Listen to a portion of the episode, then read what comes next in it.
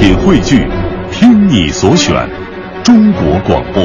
radio.dot.cn，。各大应用市场均可下载。观点、解析、分享，带上你的思想，观点碰撞。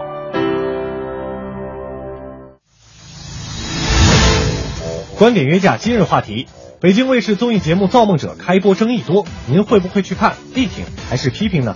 二零一五年新一档的综艺节目中，导师实力、制作水准颇受关注的《造梦者》于上周末开播。在导师姜文抢镜的同时，也有观众认为节目形态和《中国达人秀》《出彩中国人》《中国好声音》都有相似之处。对此，节目组回应：《造梦者》和其他节目的最大区别是不造星，是回归梦想的本真，传递脚踏实地的生活态度。对此，评论员魏大卫和朱毅观点针锋相对。对这个问题，您怎么看？欢迎发送您的观点到微信“文艺之声”公众平台“观点约架”，等您说话。欢迎各位哈，这里是快乐晚高峰之观点约架。今儿要跟朋友们讨论的这个话题呢，刚通过短片呢，我们也了解到了，北京卫视最近推出的一个新的综艺节目《造梦者》开播争议多，哎你会不会去看？力挺还是批评呢？今天这个事儿还挺轻松的啊，哎我们一起来评论一档娱乐节目、综艺节目。呃，首先来说，我我我我我我我很认真的去看了一下这个节目，哦，反正吧，就那么回事儿吧。我我上周末也是偶尔看了一下，反正一开始有点弄不清楚，那导师到底是要选什么呢？因为他名字有点玄幻啊，造梦者。后来了解了一下，他们这个节目流程是通过四位导师从追梦人当中来组建自己的队伍，最终合力逐梦。嗯节目海选不设限，什么杂技呀、歌舞啊、表演或者特殊才能，你都可以在舞台上展示。什么类型都可以。选手水平类似于达人秀，同时呢，哦你像姜文等等四位导师的存在，又类似于好声音。嗯嗯就是导师也需要被选择。是不知道大家有没有看过 或者听过？但是我相信您即便没看过这档栏目，相信你也看过《中国达人秀》《中国好声音》或者《中国梦想秀》，对不对？没错，这个有点儿像这个怎么说？综艺节目的一个集结是吧？一一个一个集锦吧，好吧，我们来看一看大家都怎么说的吧。好嘞呃，这儿微信平台我看一下，有一个叫王木木的，还是叫王林啊？王木木，王木木，嗯 他说看了第一场，前三位选手都是老面孔，看来造梦者也不全是草根儿新秀选手的舞台啊，一些专业反选手返场抢占新秀机会啊，刷存在感和曝光率。其实不得不承认哈，很多眼尖的网友就挑出了他们第一期节目的回锅肉，比如说。嗯呃，第一个选秀的这个选手名字叫做林睿，他去年刚参加了中国出彩人出彩中国人，嗯，还有那呼斯楞，对吧？对对对对对对。他，也是专业选手啊，就是回锅肉那个吗对对对，嗯尽管是有完整熟练的才艺展示，但我觉得缺点可能就是没有令人过目不忘的尖子吧。没错没错。我们再来看一下这个韩丽静就说了，梦想无论怎么模糊，但总会潜伏在大家的心里，有梦就要造，我觉得挺好的。怀揣梦想是每个人的权利。这也可能和主办方开设节目的初衷基本一致哈，不仅仅是呈现什么视觉盛宴，更希望通过选手的努力、导师的打造，他们说实现真正的一个梦想平台。没错。呃，是这样吧？呃，说到这儿，我相信大家也在思考，哎，名字叫造梦者，嗯那到底怎么践行你们刚说的回归梦想本真？传递脚踏实地的生活态度呢？今天两位评论员魏大卫和朱毅也是观点各异，话不说不明，理不辩不清。我们首先有请魏大卫。看《造梦者》的过程当中，我一直在想这么一个问题：他是帮谁造梦，为谁圆梦？那么真人秀节目呢，一般来说是分两种的，一种是普通人或者是平凡人的一种他的才艺的展示。另外一方面呢，就是那些当红明星不为人所知的另一面，比如现在正在热播的《奔跑吧兄弟》，或者是《十二道锋味》。那么看《造梦者》的时候，你老是在纠结，他到底是给普通人在做节目，还是给明星做节目呢？你分辨不出来，里面什么都有。更重要的是，好多已经是在被观众所熟悉的人，又一次出现在这个屏幕前面。你，比如说我最喜欢的一个歌手胡思愣，他唱的还是十年前那首《鸿雁》。而且他在两年前的时候还在中国梦想秀又一次的出现。那这一次出现，他总得给我们带点新意吧？那他的梦想就是叫更多的人了解蒙古的歌曲。但是你能不能给我带来另外一首或者是一些新的东西呢？没有，所以会叫观众失望的。还有第一期的节目当中出现在出彩中国人或者其他选秀节目里，翻来覆去就这几个人，而是一个四不像的东西。你怎么去吸引观众呢？其实啊，回锅肉不是不能炒，炒好了一样味道非常的诱人的。你比如说和他脚前脚后播出的另外一档选秀节目《中国好歌曲》，罗中旭又一次出现了。为什么会赢得一片叫好声呢？是因为四十五岁的罗中旭在时隔二十年又一次出现在一些比赛当中的时候，他带来的是全新的东西，就是那一首打动很多人的情歌《恋人》，而不是说我在唱当年的星光灿烂呐。所以回锅肉可以炒，炒的好，炒不好是你的本事了。造梦者没炒好，而中国好歌曲炒好了。一目了然是吧？哈，干脆利落哈。这个觉得造梦者没炒好，人家那好歌曲炒的还不错。嗯，呃，那我相信哈，这个朱毅哈，他一定不这么认为。我们听听朱毅的观点。造梦者闪亮登场，首战告捷，开门红。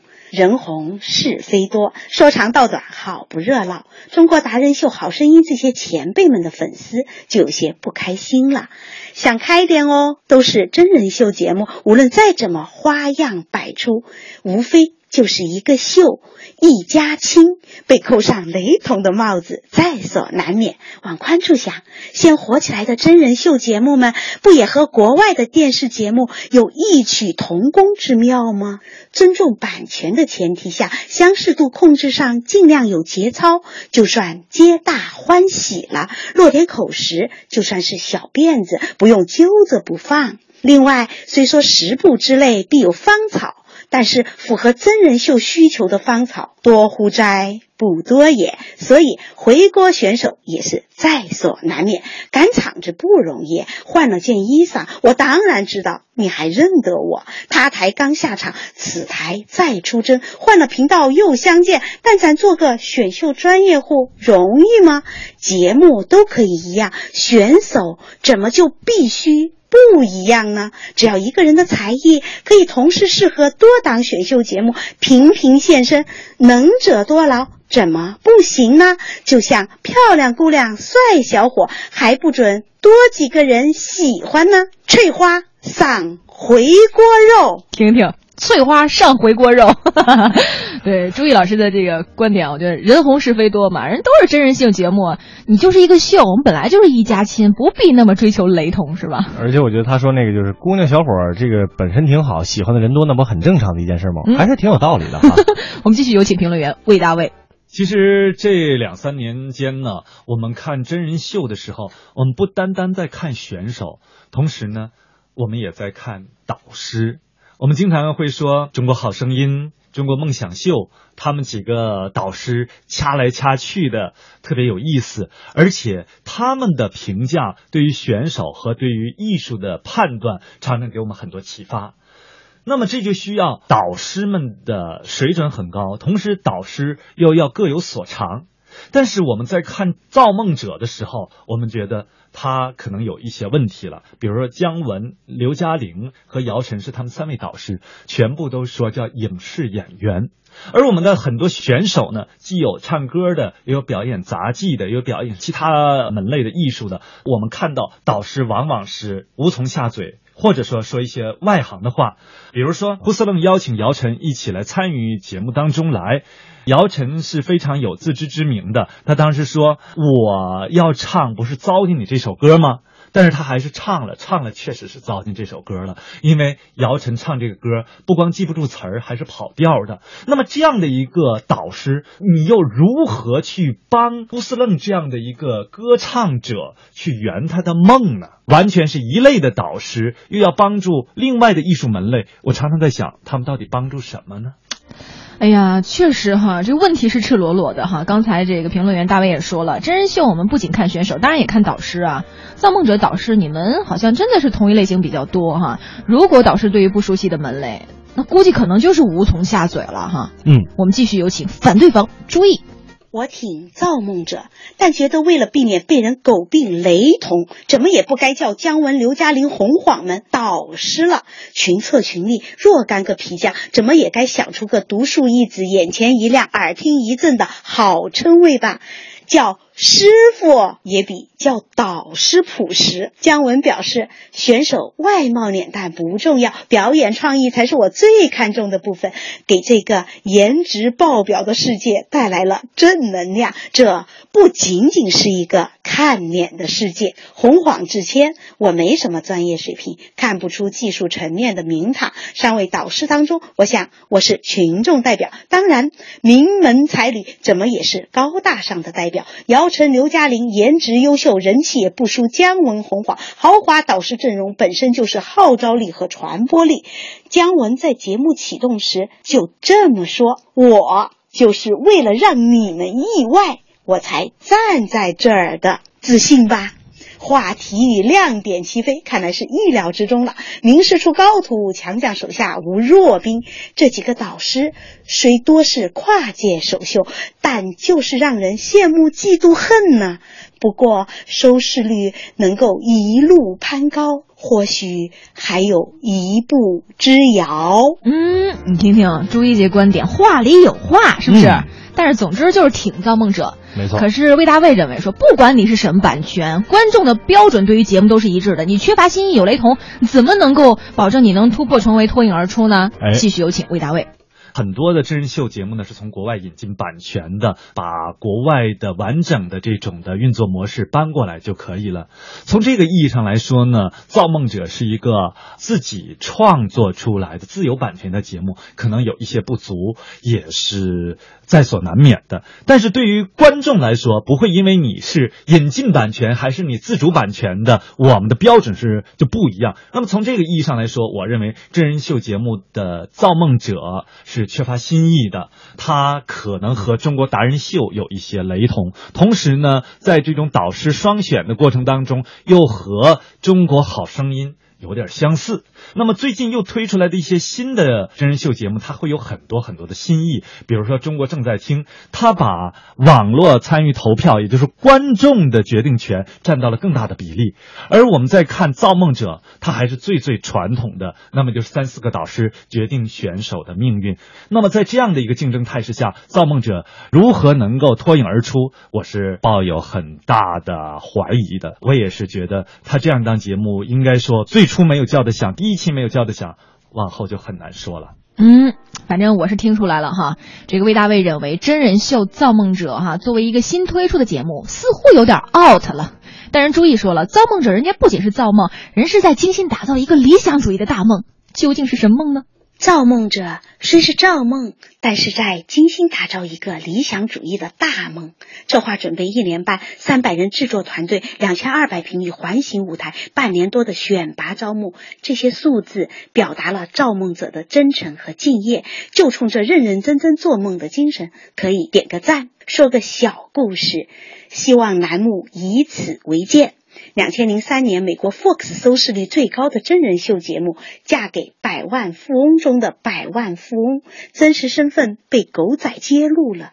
原来这个百万富翁竟然是电视台雇佣的一名建筑工人。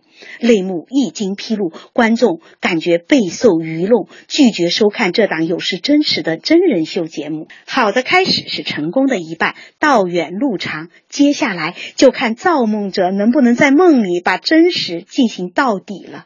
这年头也不容易，做梦也不能玩假的呢。当然，咱们还是松弛一点。宽容一点，一个梦而已，梦开始，梦结束，都是我们必须踏踏实实面对的每一天。只要好看，只要欢乐，也就够了。一个节目承载不了那么多沉重的功能。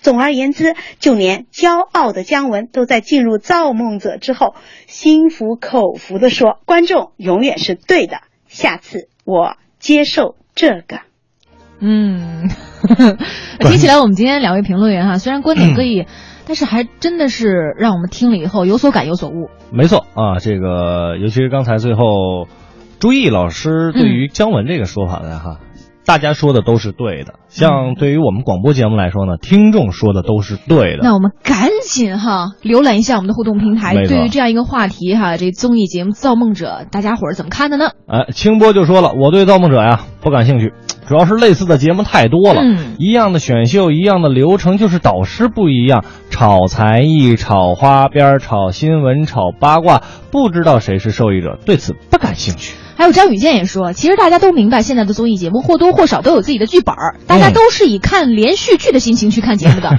大家都希望起码你这个编编剧情。嗯，现在的节目编剧什么都太懒了吧，让我们一下就能戳中这个谜底。张雨健这个说法啊，其实挺合我的胃口的。嗯，确实是，现在这些导即便你编导啊，编剧你你也变得高水平点儿吧？现在这编导都都太不用功了，好好给那些选手们重新编一点故事，是吧？你只是煽情，对吧？太懒了，直接把这个复制粘贴就过来了，这东西谁谁愿意听呢？谁愿意看呢？是吧？肯定没有人愿意看的。小白说：“真人秀还是秀，还是文艺秀，理科生还是没发展。”有的，有的，有的，将来会有科技秀的。啊，对，呃像那个最强大脑是不是？也对对对也挺考验我们的这个理科功底嘛。没错，刘烨就说了，我看过这节目，感觉换汤不换药，另一种选秀而已。嗯托马斯也说了，炒冷饭。嗯，还有这个，最后瞅瞅说，我觉得没什么意思，《造梦者》和去年北京台一个圆梦节目一样，没有吸引力。哎呀，反正我们希望哈，这个北京卫视给那节目的噱头是非常的高大上。可是从观众的角度，对吧？嗯我们要考量那标准一定是你这个内容能不能给人以美的享受，能不能打动我们的心灵。是的，呃，所以这个节目它仍然在继续播着，希望在后续的这个内容当中哈，这选手在导师的带领下，能像你们说的一样货真价实的，对吧？给我们呈现更多不一样的看点和新意要不然你们就真 out 了。真 out 了。所以说，想成为明星没有问题，自有自己的梦想也没有问题。我们去造梦，我们去坚持我们的梦想都没有问题。嗯问题就是我们该如何实现我们的梦想。海阔天空，我是阵风，把旗帜飞扬到南